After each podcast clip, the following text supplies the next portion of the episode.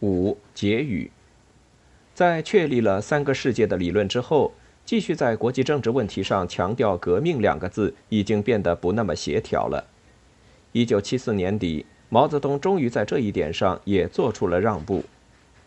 他在与周恩来等人谈到国际形势时，特别提到说：“现在可以不提当前世界主要倾向是革命了。”从此，这一在中国报刊上宣传了长达十年之久的观点再也不复存在。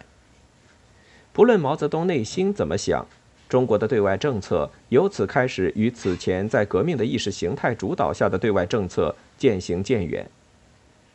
随着毛泽东很快去世，邓小平时代到来，就连“三个世界”的理论也渐渐不大被人提起了，因为“三个世界”理论的核心就是要在国家关系问题上搞统战。联纵抗衡，而外交统战的根本目的就是要确保中国的国家利益不受侵害。一旦世界革命的目标不复存在，一切只在维护自身利害关系，那么三个世界理论中原有的反霸目标也难免会显得多余。邓小平时代三个世界理论最终在中国的各种报刊宣传中遁迹无形，实在也是一件无可奈何的事情。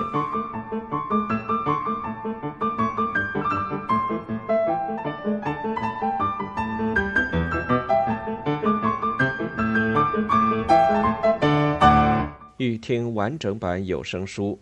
请关注我的微信公众号“我也读书 FM”，获得收听与更新信息。